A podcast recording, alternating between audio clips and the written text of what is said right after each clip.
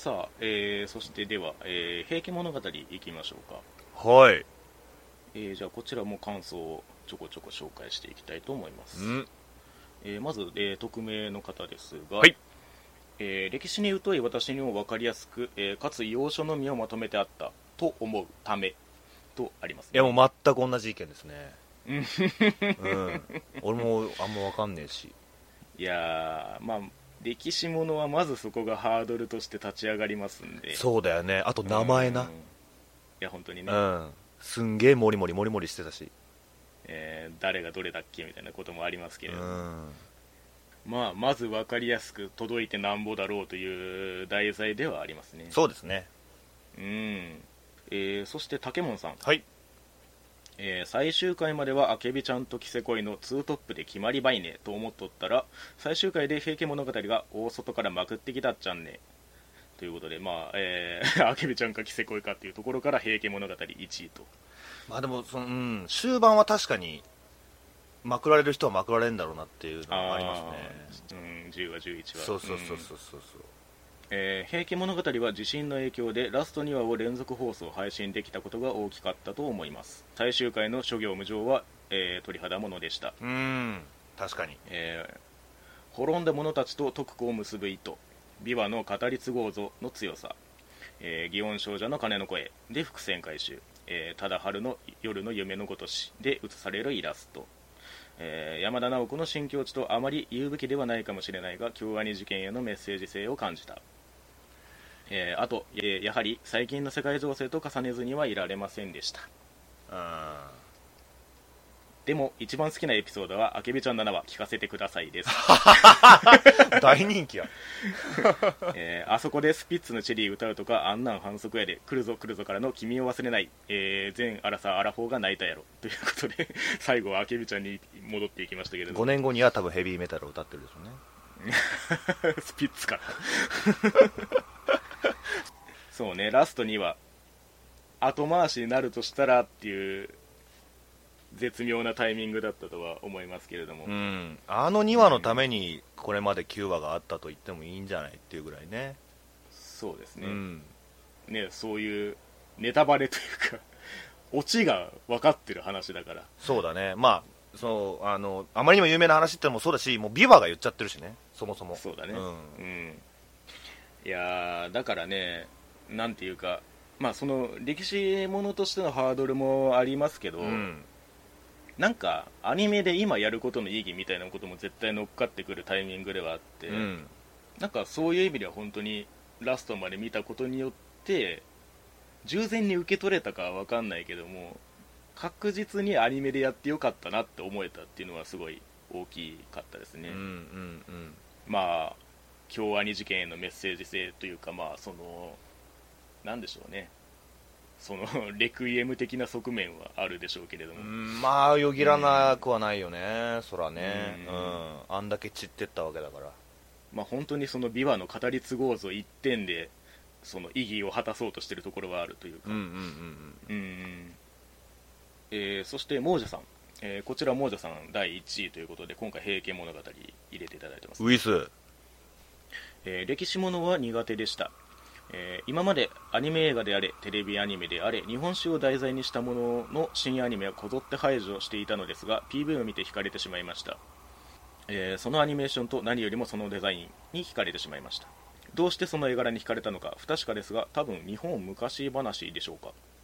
リアルではなく程よくデフォルメされていて愛嬌があったのでしょうか、えー史実と伝説フィクションとノンフィクションリアルとデフォルメ、えー平家物語自体史実を元にした元にした物語、えー原作改編が問題になったとしてもそれもフィクションであり作品として出会ったのは事実です。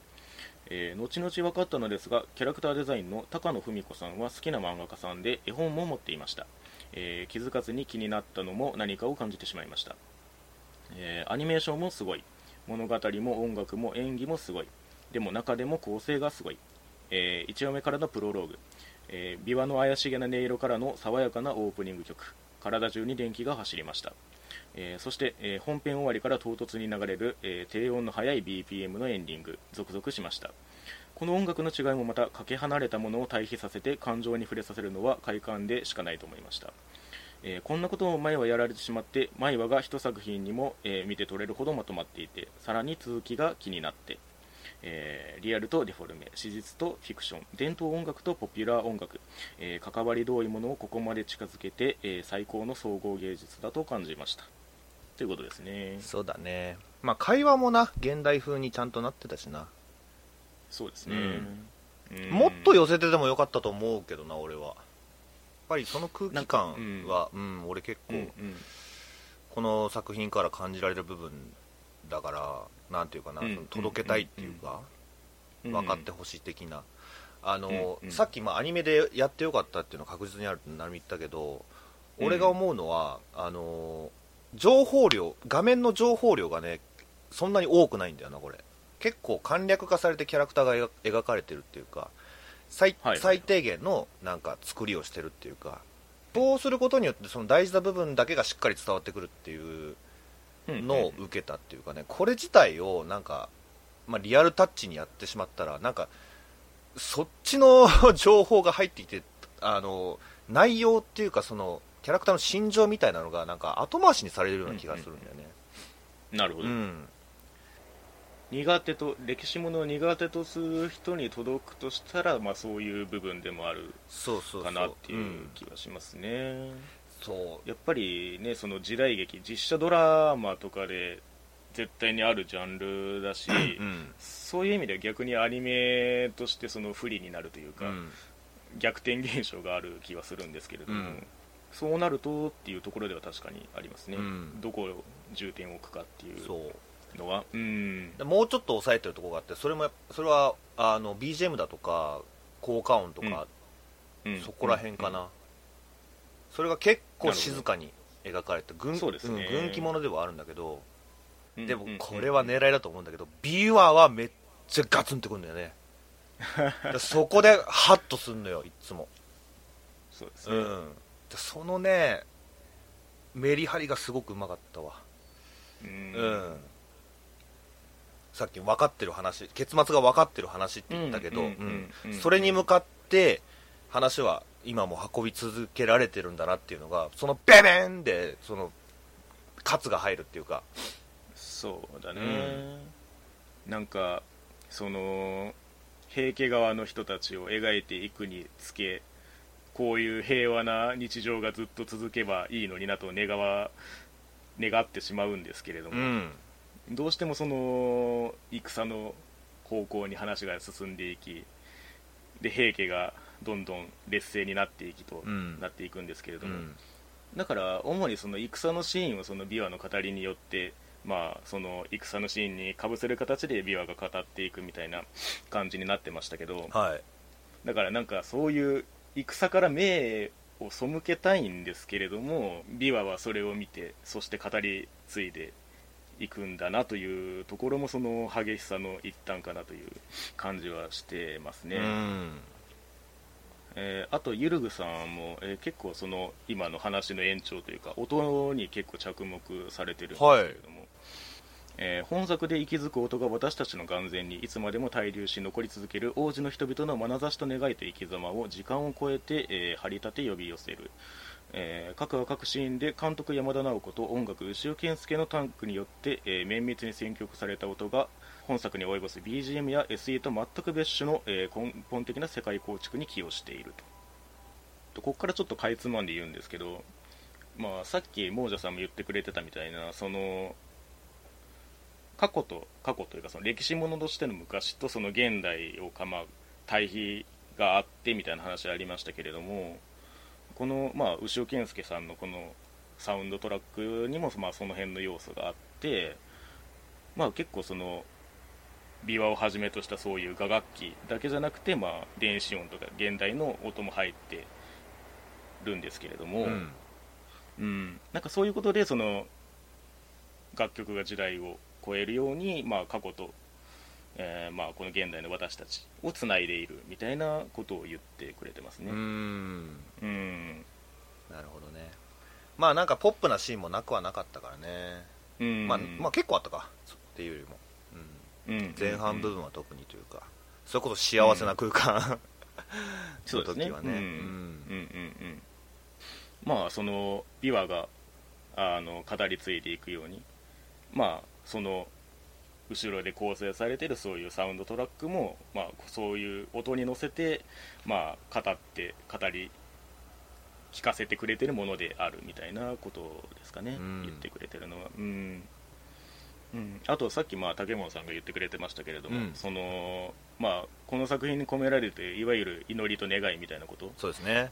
まあ、その点に際してもちょっと言ってくれてるんでここはちょっと紹介しようと思うんですけどもその祈りと願いの一つを徳子にそしておそらくは監督である、えー山田直子に見たい、えー徳子が生き残ることは、えー鎮魂の門の作業は終わっていないことをひ、えー引き継がれることを示すそれは琵琶の奏でる音の媒介によってこちらに届けられるのは許すという言葉だった。5話の世界が苦しいだけじゃないと思いたいという徳子は私は許すの私は許して許して許すのと続ける。それでも全てをおごった者を殺した者もその運命の全てを許すのだとしたら、え最も弱き者に目を背けなかった琵琶の眼差しとともにそれこそが本当の強さなのだろう、えー見ること見と見届けることだけしかできないものとは私たちのことだ。語り継ぐことそれがアニメ「平家物語」の音が開いた通路からこの時代に示し示してみせた語りだ。と言ってくれてるんですけれども。なるほどね。うーん。徳子の言葉は確かにうん。重みがあったね。うん、まあ確かにまあ語り継ぐこと見届けることしかできないっていうのもまあ今を生きる我々生き残っている我々なんですけれども、うん。まあそういう意味ではその本当に琵琶っていう存在を置いてそうしてこの平家の行く先を見続けてきたっていう作品の立ち位置そのものが根幹と結びついている感じはすごいしますよね。うん。うんあの軍記物ってね言うからその、まあうん。武士の話なんだろうなみたいな話で構えてたけどやれやれと思えばできることをなんか抑えてるような感覚するんだよな全部。残虐なシーンを見せることも。それはねほとんどなかったしこの作品。うん。中身自体は残虐なのに、とか、まああとはそういう男女間のなんかっていうのもね。言葉で淡々と伝えるのみで、演出みたいなのはそこまできつくは演じてなあのされてなかったっていうか、なるほど、うん、現実はもっとすごいと思うのよ。なんていうか、まあ、描写にしても心情にしても。うん。うんまあ、デフォルメっていうことですね、ん。だそこもいろんな人に届けたいっていう気持ちの表れだったりするのかなとも思ってて。うん。うん。確かにね。なんか時代物を見るときにというかまあいわゆるその学校で勉強する歴史との違いみたいなことを考えるときに、うん。なんか実際にそこに生きた人たちのことまで思いが馳せられるかどうかみたいな違いがあるなってずっと思ってるんですけど、うん。なんか今回は今回はっていうか、まあ、特にそのなんかそこにいる人たちを見てたなっていう感覚がすごい強くて、はいはいはいはいはい。で結構その季節が移ろっていくじゃないですか、うんで結構その象徴的なその季節の風景みたいなものがその場所にあるその季節の花々とかそういうものが描かれてもいくので、うん。うん、なんかそのああまあ当たり前だけどもその遥か昔のその時間にも季節は移ろうんだよなみたいなことを思いながら。まあね、まあ、それで言うと人間関係とかもそうだよね、もう昔からもうやっぱり嫉妬はするし、うん。うん。恋にも落ちるしっていうか。なんかそういう意味では本当に身近にしてくれたところでもあるし、うん。まあ、そのデフォルメの話で言うとその清盛をはじめとしたその上にいるおじさんたちが可愛らしく描かれているみたいなところはすごいあって、うんうんうん。うんなんか愛嬌があるじゃないですかみんな。そうだね。うん。なんかそのあたりもこうさっきのそのまあ許すの反転じゃないけどもなんか誰かがもう決定的にその責められるべき排除されるべき人みたいなことではなくてどこまで行ってもそういう人がいたよっていうこととして残るというか。う、ん。うん、人間味を見ることってないなと思ってそういう人たちの。うん。はいはい、うん。そうね。なんか人間だったなってすごい思うんですよ、うん。そのまあ、有名人いわ、まあ、平清盛もそうだし平の平うん。源頼朝だったり義経だったりっていううん。有名人もパンパンパンパン出てくるけど、そうですね。なんかあんまりその結構登場するときはふわっと登場するっていうか、うん、うんそこもちゃんと引き算がされてるんだよな。なんか確かにね。平等っていうかね別に。同じ人間なんだし、うん、特別扱いはしねえよというか。うんそう確かにキャラ立てしそうになりますもんね。そうそうそうそう。うん。そこをねババーンとやったらなんか。うん、SSR ですみたいなそう,、うん、そうするとちょっと魅力を殺しちゃうかなって今にしたら思うけど。う確かに、ん平の清盛っていう感じじゃなくてもう清盛さんって感じ。そうだね。まあ感想の端々にもそのまあ歴史に疎いとか歴史ものが苦手みたいな話をね頭に持ってきてくれてる方いらっしゃいますけど、うん。だからこそなんか「平家物語」っていうものに触れるタイミングが今だったのかなという気もしていて、うんうんうんまあそうね。割と大人な内容っちゃ大人な内容だもんね。うんうんうんうんううんん。まあだからそのこの作品を通して何を感じるかっていうのはおそらくその見た人の分だけあるっていうか、うんうんうん。その「平家物語」っていう作品うんなんていうかそういう普通の原作ものとは違う立ち位置の作品だからこそそうだよな。受け取りうるものがその幅広いというか、うん。うん、だからなんかなんでしょうね。今アニメ見終わりましたけどもうちょっとそのこの先もその時間をかけてその平家物語っていうものになんか思いを馳せていくことになるんだろうなみたいな気がするというか、まあそのなんかねきっかけじゃないですけれどもその 入り口を今もらったなっていう感じはしてますかね、うんうんそうだよね。なんかぼんやりあったのはさやっぱり扇を矢で、夜市の矢でバーン射抜くとこああ確かにあったね、あれうん。あったけどでも、ダイジェスト風だったじゃん。その伝聞に合わせてその映像が一瞬挟まる。そうそうそうそうそうそう。撃ったらしいっすよ報告報告の場面。そう。なんかあああいうのとかもねやられたね。うん。ただそこはそこまで演出バキバキにしないんだなみたいなところとかね。さあいよいよやっていきましたよ、有名なシーンですよみたいな。のは全然してないっていうかね。キャラクター登場人物たちだけじゃなくて場面に対してもそうっていうことですそうそうそうそう分け隔てなく、うんうん。うん。まあ確かにそういう意味ではその目の届かないところというかその大きい動きに目が向きがちなところを日の当たらないところにこう焦点を当てようみたいな感じではありあますよね。そうだよなほんまに。ううん。んそっちうんそっちを伝えよう伝えようっていうのはもう節々からあったよね、まああとは身投げするところかな。みんなちゃんと個性があったというか。うんうん。うんどれもちゃんと意味があったっていうかね。うんうんうん。なんだろうみんな時世の句を言ってたわけではないけどうん。なんとなしに伝わってくるあから。あ確かにね、うん。だからもうあそこ泣いたな。あのー何森か忘れたけど 琵琶が、まあ、お前は最後まで臆病者なんだなってつぶやいたところ。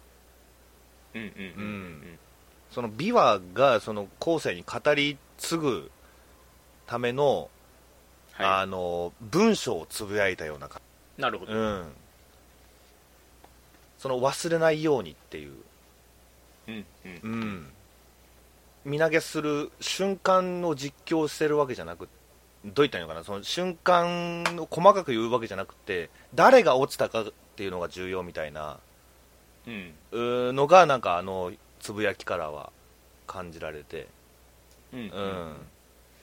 そうですね。なんかそのゆるぐさんのところにもちょっとあったかな。最も弱き者に目を背けなかった琵琶の眼差しとともにっていうそのだからそこも語り継いでいくよっていうことではあるから。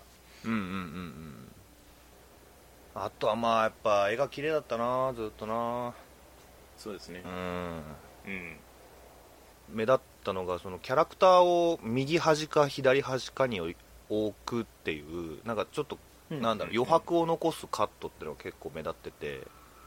うん、うん。